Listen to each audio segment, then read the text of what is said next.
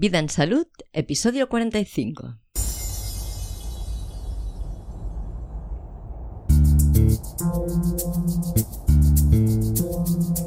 Vivir la naturaleza con Xavi Callejo.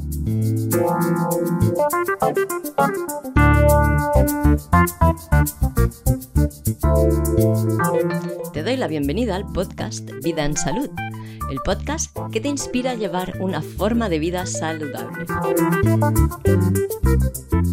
Esta propuesta es mi iniciativa y yo soy Diana Valeria. En este podcast nos proponemos aumentar la conciencia de que la salud es una responsabilidad personal, de que únicamente tú eres responsable de tu salud y nadie más lo es. Y te ofrecemos información, conocimiento e inspiración que te pueden ayudar a tener la seguridad que necesitas para poder primero aceptar y más adelante tomar plenamente esta responsabilidad.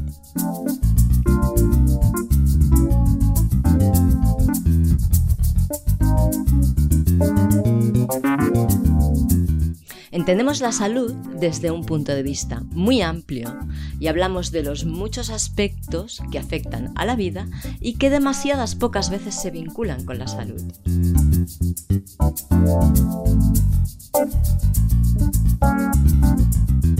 Xavi es alguien a quien la vida un día le regaló una experiencia de conexión con la naturaleza tan y tan especial que no puede más que mostrar a todo el mundo esta posibilidad. Como yo soy una enamorada entusiasta de la experiencia vital que comporta un entorno natural, cuando nos reunimos con Xavi nos gusta hablar sobre esta conexión o practicarla. Hoy te traigo una de estas conversaciones. Espero que la disfrutes y te aporte mucha inspiración para tu vida diaria.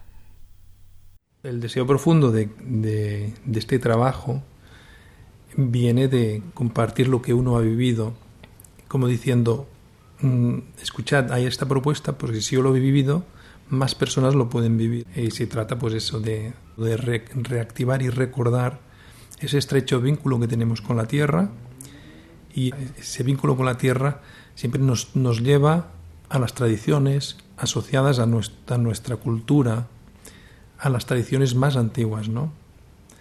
Entonces, en, en, esas experiencias, en ese camino, en ese proceso que yo he vivido, pues ah, creo que, que hay una, un vacío, quizá, ¿no?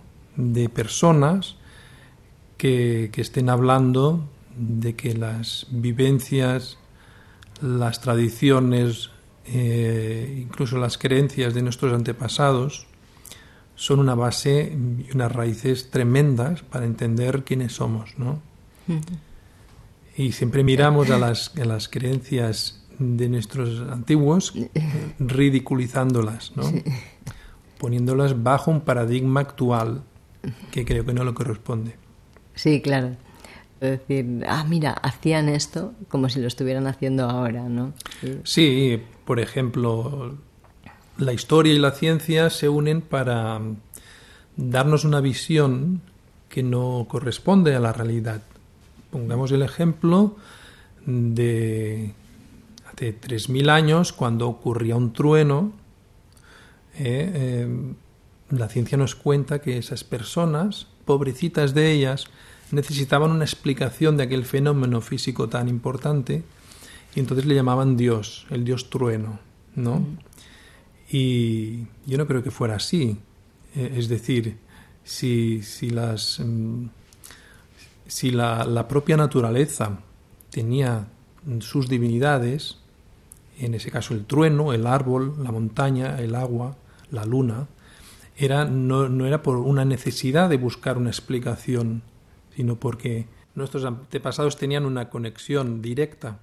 Con esa alma de la naturaleza, con estas manifestaciones, o sea, con, con, el, con la parte divina de cada, eh, de cada elemento. Era, era unas vivencias que luego, con el paso del tiempo, se han diluido y han quedado en forma de creencias. Vamos a poner otro ejemplo, el, el- el tema del- de la superstición de to- toca madera, esa, esa frase, esa, esa acción que todos conocemos, ¿no? En un principio, mm, por lo que tengo entendido y estoy seguro de ello, es que antiguamente mm, nuestros antepasados, y cuando hablo de nuestros antepasados hablo de aquí, de la península ibérica, de Europa, la Europa antigua, había el culto al árbol, el culto a los espíritus, a los seres arbóreos, los, las entidades que animan, que habitan los árboles, ¿no? Entonces, antes de cortar un árbol, siempre se le pedía permiso al árbol y al bosque, ¿no? Entonces se le ponía las manos al árbol, al tronco, tocándolo como para pedir ese permiso. No hacerlo sería irrumpir en el orden natural, e irrumpir en esas leyes intrínsecas de, de- de la vida y de la vida espiritual. Entonces podría llevarte a un mal augurio no pedir ese permiso. Entonces era toca la madera, pide permiso y estás haciendo las cosas según, según la vida, según el sentido común, el sentido comunitario de todos. ¿Qué pasa? Que ahora eh, ha quedado como una creencia, una superstición. Toca madera, no te pase nada. Es una cosa que se vive a un nivel muy, muy intelectual, o sea, no hay una experiencia directa. Claro, yo pienso que la conexión con la naturaleza que tenían nuestros ancestros era más como de respeto, de reconocimiento de, de esa codependencia que tenemos en realidad de la naturaleza, de, de ese ser parte de, ¿no? de ser una pequeña parte de ese gran ser que es la naturaleza. Y, y bueno, es como un reconocimiento hacia quiénes somos también, ¿no? Y qué lugar ocupamos en el orden natural.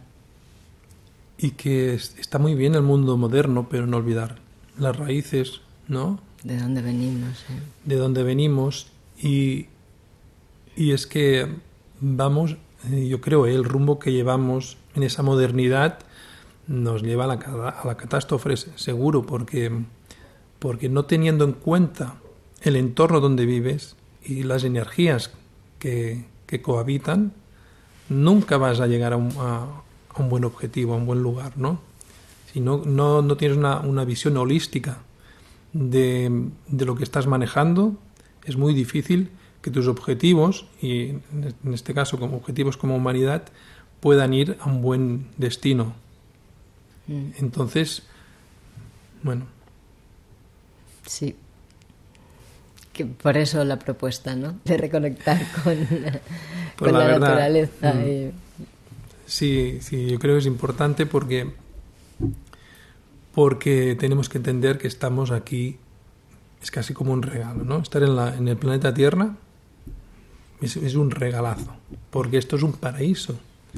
Realmente cuando, cuando en- entras en ese mundo de las energías, en el mundo ese más sutil de las, de las divinidades, de la naturaleza, te das cuenta que, que el paraíso está aquí, no es ningún lugar eh, concreto, sino que es toda la, toda la tierra, el universo, ¿no?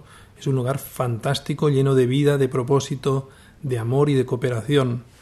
Entonces, em, el hecho de- de contemplar esa parte espiritual de la naturaleza te lleva a recuperar ese paraíso y te lleva a recuperar esa percepción. O sea, el, hecho de que yo conecte con el paraíso depende solo de mí, de que abra la percepción a ese mundo más sutil, a ese mundo donde de hecho compartimos. El planeta Tierra es un espacio que compartimos con miles de seres, con miles de inteligencias y con, y con, y con otras entidades. Por lo tanto, no somos ni mejor ni peor, simplemente tenemos que entender que estamos compartiendo un espacio. Y eso nos, pues, ya nos tiene que poner en la tesitura del respeto. El respeto tiene que ser nuestra, sería, debería ser nuestra máxima, ¿no? Eh, pero ¿qué ocurre? Que, que ya desde, desde la, la época de la Ilustración todo esto se ha ido perdiendo, ¿no? Ahí es cuando sobre el año 1800, etcétera, con las corrientes del racionalismo, es cuando se empieza a poner a toda la naturaleza en, el laboratorio, ¿no? Empieza el pensamiento científico, analiza la naturaleza por primera vez y lo, eh, la secciona y le quita el alma. ¿Mm? Le quita el alma, le quita el propósito y acaba concluyendo con, pues, que la naturaleza es fruto de algo mecánico, lo que es la visión mecanicista. ¿no? Y a partir de ahí pues perdemos una gran, viene una gran pérdida de, sabiduría ancestral porque fíjate que, el, el, esta visión de que la naturaleza es algo neutro, que no tiene alma, le sirve perfectamente al capitalismo, le sirve a la, a la sociedad actual, porque si yo me abastezco de la naturaleza tanto como quiero y no tengo que dar explicaciones a nadie, rendir cuentas a nadie, pues genial. Y así esa visión racionalista de la naturaleza y el capitalismo van de la mano. Sí de que está y, todo para servirnos a nosotros. Exacto, yo puedo hacer lo que quiera, que aquí no pasa nada. Y no es cierto. Hemos perdido ese respeto, hemos perdido esa, esa, sabiduría y lo estamos pagando todos. Entonces, por ahí creo que es súper importante volver a recuperar esa visión, pero no solo la visión, volver a experimentarlo, porque esto también nos va a aportar sanación. Nos, va, nos va a aportar el estar eh, más en contacto con la tierra, en el sentido eh, también arquetípico. Eso nos va a ayudar a, a, sentirnos más, más plenos, más arraigados, más seres humanos, ¿no? más acordes. Más Eso equilibrados. Es, exacto. Uh -huh. Entonces, cuando tú recuperas el vínculo con la naturaleza, de algún modo estás al servicio de la, de la gran conciencia, de la gran inteligencia que es este planeta, ¿no? Lo que las tradiciones chamánicas nos dicen Madre Tierra, ¿no? Cuando tú estás, al, estás más en contacto con ella, pues también estás más receptivo a ella. Y, que, y si le llamamos Madre Tierra, es tan simple como sentir que ella, eh, de algún modo, nos sostiene, nos guía somos una célula de la madre tierra, por lo tanto somos su, sus hijos, por decirlo así. ¿Y qué quiere una madre para sus hijos? Lo mejor. Cuando tú te equilibras y te revinculas a la tierra, sabes que estás en buenas manos. Entonces Madre Tierra te guía. Madre Tierra te dice qué es lo que tienes que comer.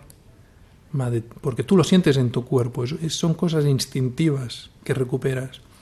Madre Tierra te dice dónde tienes que vivir cómo tienes que vivir. Y ahí las ideologías, las banderas, las fronteras caen. Te sientes hijo del planeta y sabes que tú también estás al servicio como muchos otros, como por ejemplo el reino arbóreo. Además, eh, ahora que has hablado del reino arbóreo, hay algo que tienen los árboles que no tenemos nosotros y que pocos seres que hay en la naturaleza y con los que podemos conectar nosotros tienen también y es um, conocimiento de los tiempos.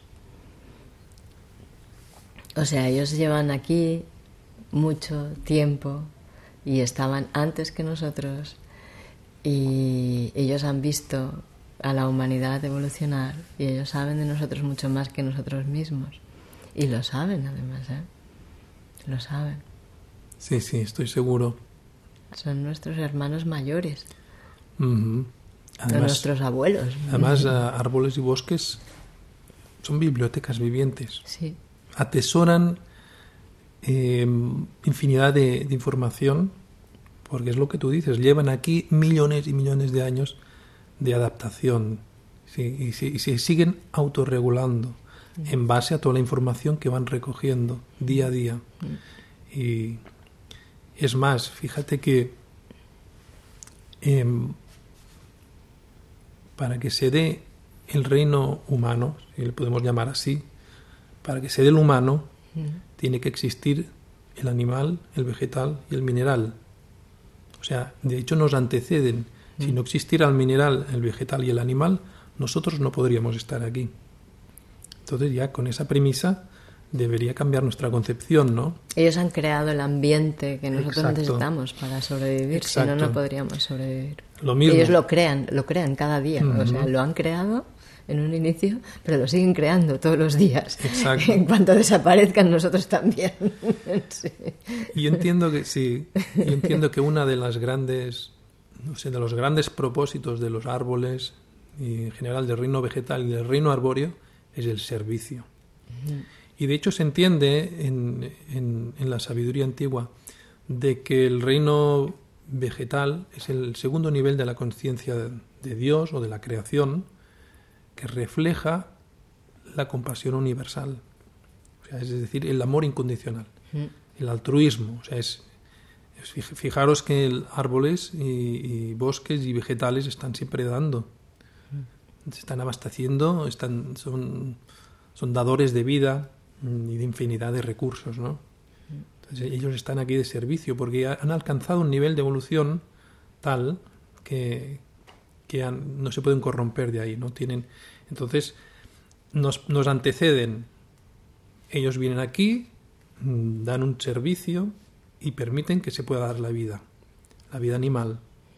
Y después del animal venimos nosotros. Eso incluso queda reflejado en el Antiguo Testamento. Es que, es que es una idea muy antigua, de una sabiduría muy antigua, cuando dice Dios creó primero las montañas, luego las pobló de verde, luego las aguas, luego los animales y al final hizo el hombre.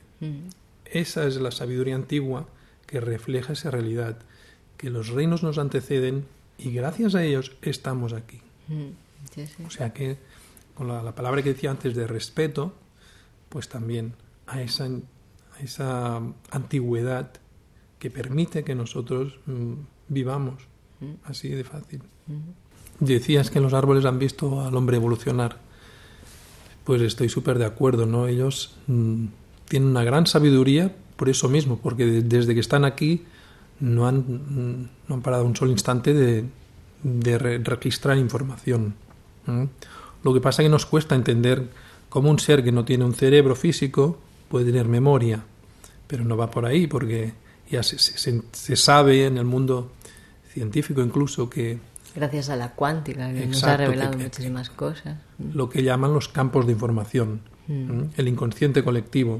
Mm. Pues un árbol registra información y sin necesidad de que haya un soporte físico, esa información queda eh, albergada en un campo de información. Mm. Y así, pues, em, por eso podemos hablar de que los árboles son bibliotecas vivientes. Y gracias a eso, a todos esos registros, es que se pueden autorregular. Y a o sea, que si sufren una nueva e-, eventualidad, pueden decidir en base al registro que tienen. Realmente son seres y el reino arbóreo es, es amplísimo y cuanto más profundizas en él, más y más sabiduría encuentras. Ahora me estoy acordando de mm, las acacias estas africanas que, que tienen esta forma de comunicarse entre ellas, ¿no? Que cuando hay llegan muchos venados, bueno, el, tipo de venado que tienen, la gacela. que tienen en África, se ponen a comer muchas hojas y, y la acacia está en problemas de supervivencia porque la están devorando demasiado, entonces empieza a secretar un, un bueno, empieza a secretar tanino, un tanino muy fuerte y, eso envenena a la gacela y la gacela no lo puede comer, pero no solo eso, sino que informa a todas las acacias del territorio hmm. y todas hacen lo mismo, empiezan a secretar el, el tanino súper fuerte para protegerse del ataque de, las gacelas, ¿no? También es muy fuerte. Sí, es, es, es, es así. La inteligencia vegetal es que cuanto más la ciencia te la pone a estudiar, pues más sorpresas se encuentran, ¿no? Lo más fuerte de todo es que la ciencia mm, apenas estudia estas cosas, sabiendo que los vegetales ocupan un 96 o un 97% de la masa de seres vivos. Entonces pone el ojo en los animales, prácticamente. Los vegetales apenas son estudiados por la ciencia más que para cuatro medicinas, etcétera. Eh, y no, eso es- cuatro no, todas. Sí, que resulta que la medicina por- con plantas es pseudociencia, pero los laboratorios farmacéuticos sacan sus principios activos de todas las plantas del planeta. Sí. Entonces, eh, eso lo, lo explicaba, creo que Stefano Mancuso, que es un, un científico italiano que, que habla de la neurociencia vegetal. Ajá. Y es muy interesante y hace, a- hace esta reflexión, ¿no? ¿Por qué no ponemos atención a los vegetales si ocupan el 90 y pico por ciento de la masa de la Tierra de seres vivos? Bueno, se los trata como eso, como materias primas a utilizar, Sí. básicamente. No, Incluso hay, hay un adjetivo Sí. que es peyorativo, eres un vegetal, ¿no? Ah, sí. es, es como una actitud que no puedes hacer nada.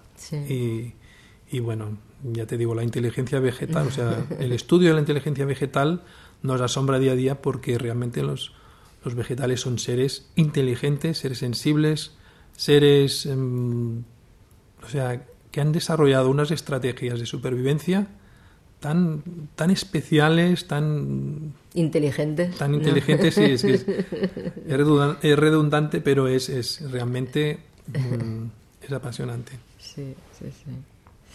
Y es que, claro, esto pasa porque está la idea colectiva de que la memoria y el conocimiento se almacenan en el cerebro, ¿no? Y, pero bueno, esto ya hay un, un científico que, al que le retiraron el título de científico precisamente por haber descubierto eh, que existe un lugar donde se almacena la conciencia, donde se almacenan los acontecimientos y el conocimiento y los recuerdos, que está fuera del cuerpo además, o sea que no forman parte del cuerpo físico.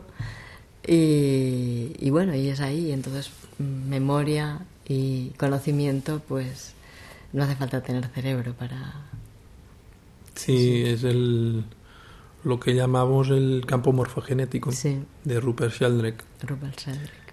Es una, una visión que comparto y que, o sea, que aprendo de, de esa visión porque explica muchas cosas que hasta ahora no habíamos no habíamos puesto la atención, ¿no?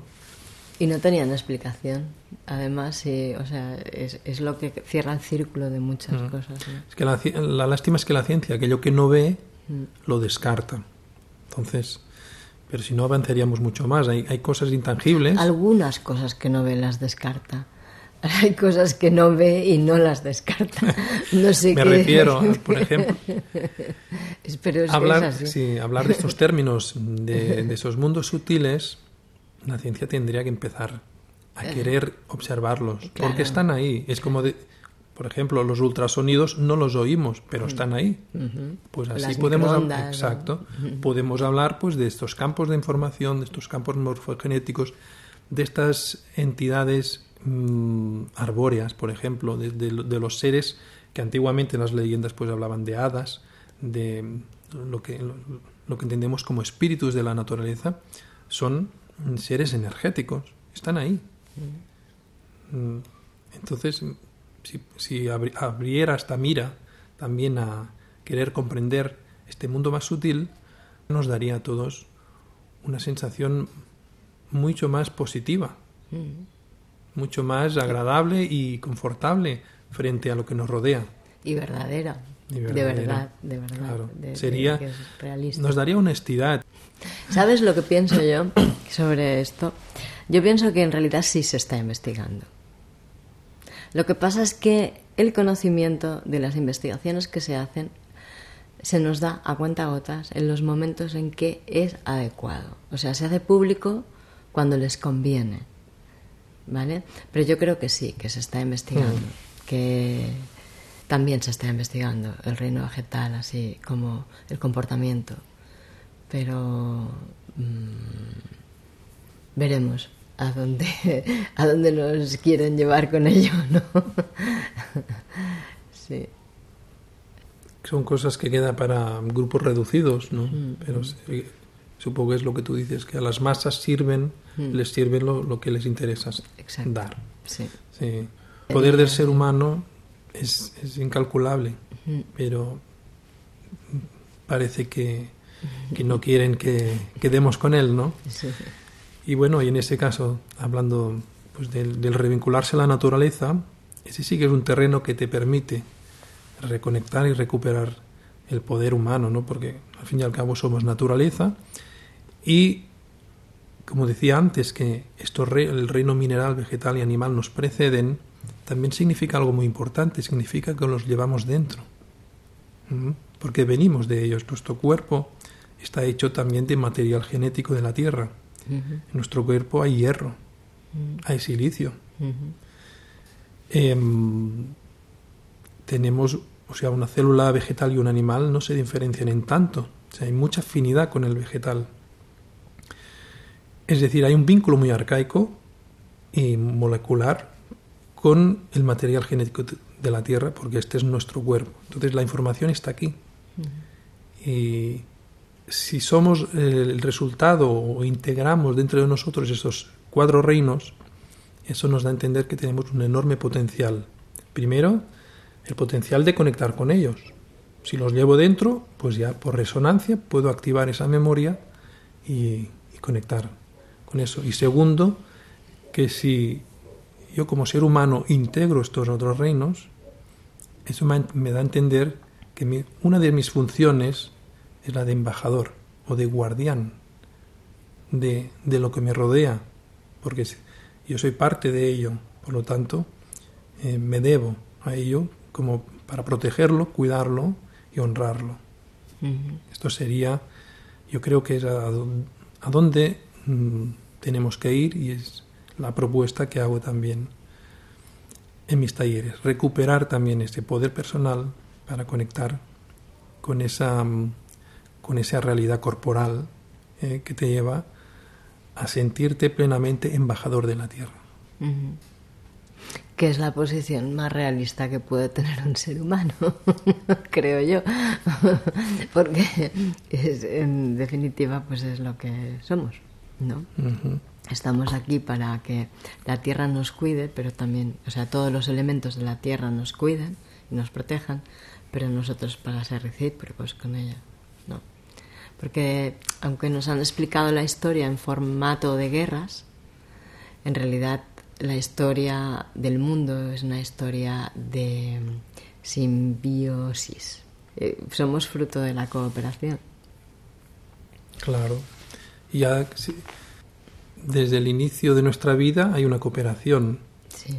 Incluso en la carrera, supuesta carrera que hacen los espermatozoides, Supuesta. Sí, porque no es una carrera competitiva, sino que los millones y millones de espermatozoides sostienen a uno que va a ser el campeón y lo ayudan. Esto hay, hay, personas que están sosteniendo esa idea en base científica también. O sea, y esa simbiosis que tú hablas es la, el fruto de la cooperación. Pues esta es nuestra realidad. Es la nuestra. Total.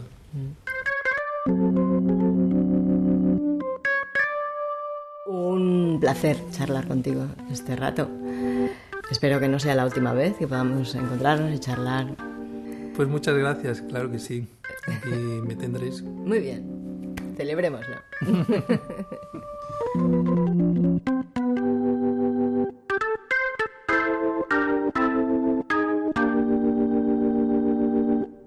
Muchas gracias por escucharme. Gracias por participar Gracias por tus comentarios y sugerencias. Gracias por estar dándole sentido a Vida en Salud. Gracias también a KidFlux por la cesión de las melodías del programa. Y gracias especiales a Xavi, que nos ha acompañado en esta agradable charla. Comparte si te ha gustado. Y si tienes niños, permite que escuchen el podcast la información que compartimos puede serles muy útil desde cualquier edad. Ayuda a dar visibilidad al podcast. Dale likes, comentarios positivos, reseñas de 5 estrellas. ¿Te gustaría recibir un aviso en tu correo electrónico o en tu WhatsApp cada vez que publique un nuevo episodio? Pues suscríbete en vidaensalud.es barra suscripción. Si quieres proponer un tema o exponer una pregunta, escríbeme a vidaensalud.dianavaleria.es. Si quieres apoyar al podcast para que pueda llegar a tener una larga vida y, pueda tener contenidos de mayor calidad, puedes hacerte mecenas en patreon.com barra Diana Valeria, aportando la cantidad mensual del importe que tú quieras. También puedes registrarte en la zona premium del podcast en vidaensalud.es barra registro. Tienes todos los enlaces en las notas del programa en vidaensalud.es barra podcast barra 45. Nos reencontramos hablando de el verano según los preceptos de la salud taoísta. Que pases muy buenos días y excelentes noches. Hasta la próxima.